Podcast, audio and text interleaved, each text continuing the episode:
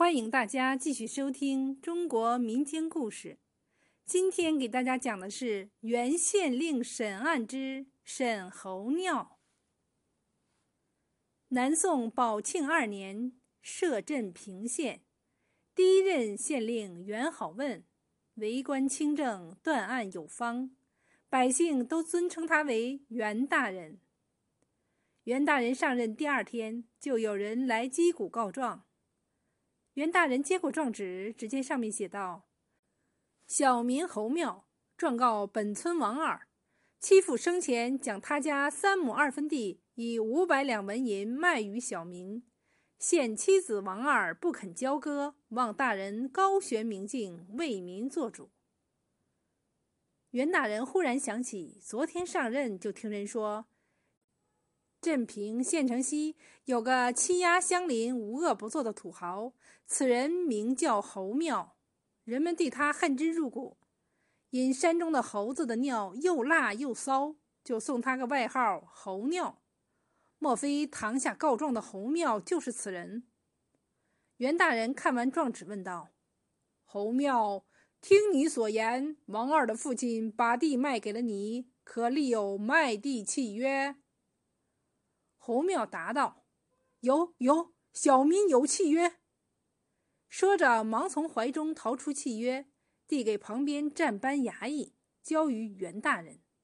袁大人看过契约，沉思片刻，又问道：“可有证人？”侯庙急忙回答：“有有，中人、证人都在堂外。”袁大人命速传中人、证人上堂。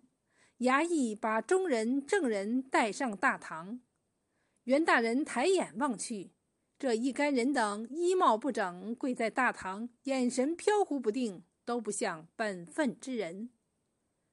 袁大人对这一干人等审视过后，朗声问道：“王二的父亲把地卖给侯庙，你等可知详情？”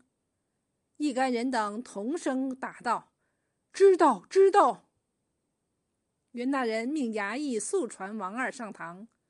话音刚落，外面急匆匆走进一人，朝着袁大人当堂跪下，声泪俱下道：“袁大人，小民冤枉啊！望大人为小民做主。”袁大人问道：“下跪者可是王二？”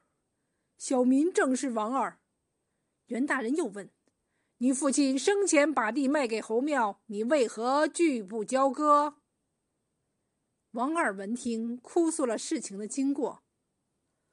我父亲去世时，小民已二十五岁，当时家中一切事务均由小民做主。家父有病卧床，得的是心胸疼痛之症。侯庙多次托人到我家说和，要买我家那块地。父亲。因这是祖上留下的老业地，说啥也不肯卖。侯庙见买地不成就放出口风说：“地若不卖给他，就断了我家的车路。”袁大人问道：“何为断了你家的车路？”王二道：“我家这块地四面都是侯庙的地，他断了我家的车路，不许我家的人畜车辆从他的地头经过。”这块地就成了闷葫芦，哪还种得成？到那时，这块地想卖也得卖，不想卖也得卖。老妇听如此说，当时气结于胸，来不及救治，活活气死在家中。死时只有四十几岁。王二说罢，泪流不止。袁大人听了王二的诉说，又看了看堂下跪着的一干人等。心里已经明白了几分，立即命人把中人、证人都带下堂去，单留侯庙一人。袁大人问道：“侯庙，交接地契之时，你家可吃酒席？”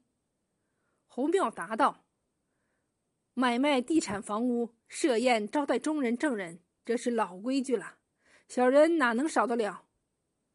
袁大人又问。这几个中人、正人可都在场？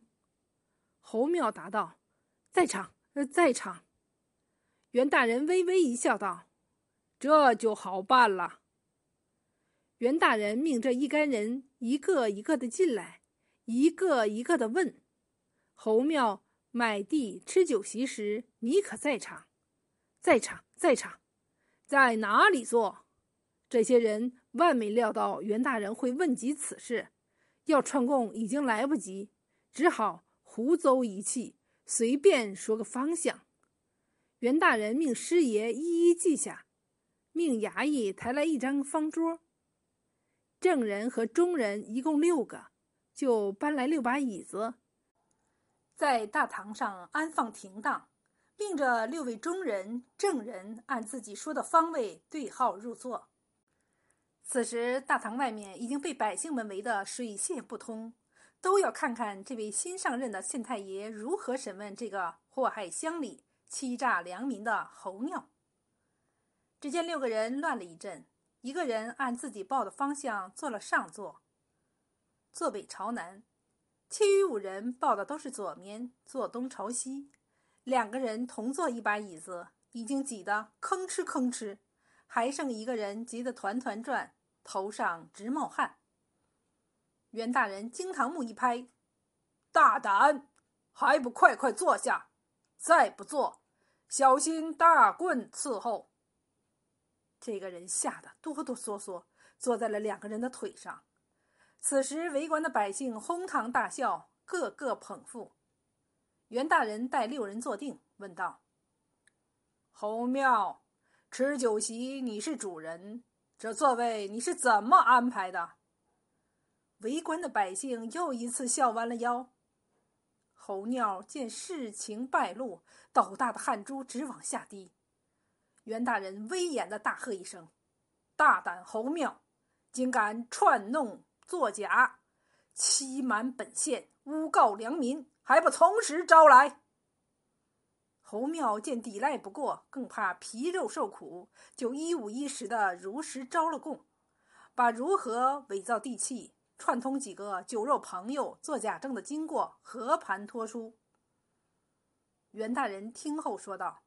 刁民侯庙，欺压良善，丧尽天良，本当办你个诬告之罪。念你尚能如实招供，拉下去，重则四十大板。日后若再为非作歹，定要严厉惩办。堂前站班衙役大都为当地人，对侯庙的为人了如指掌，恨之入骨。袁大人话音刚落，众衙役一拥而上。把侯庙当堂按下，重重打了四十大板。